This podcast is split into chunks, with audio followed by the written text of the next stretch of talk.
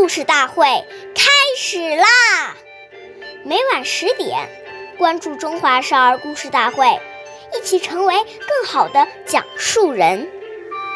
岁月易流逝，故事永流传，弘扬中华瑰宝，传承红色基因。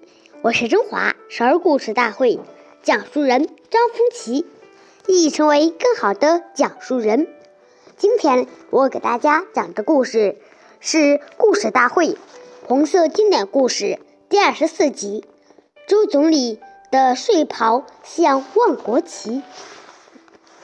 周恩来总理的侄女周秉德回忆说：“周恩来在担任总理的二十六年间，只穿了三双皮鞋，一双凉鞋，鞋底磨破了，经常就要换底换掌。”把衣服也穿得铺了又铺，别人给他买了新衣新鞋，他也不愿意穿。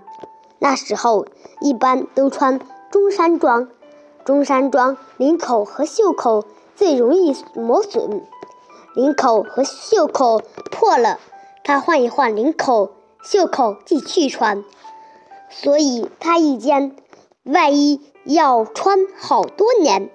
整洁的外衣里面是打了很多铺顶的内衣，他的一件蓝白色的睡袍，几十个铺顶，上面有手绢、小毛巾、纱布，简直像万国旗。谢谢大家收听，关注中华少儿故事大会，一起成为更好的讲述人。我们下期节目再见。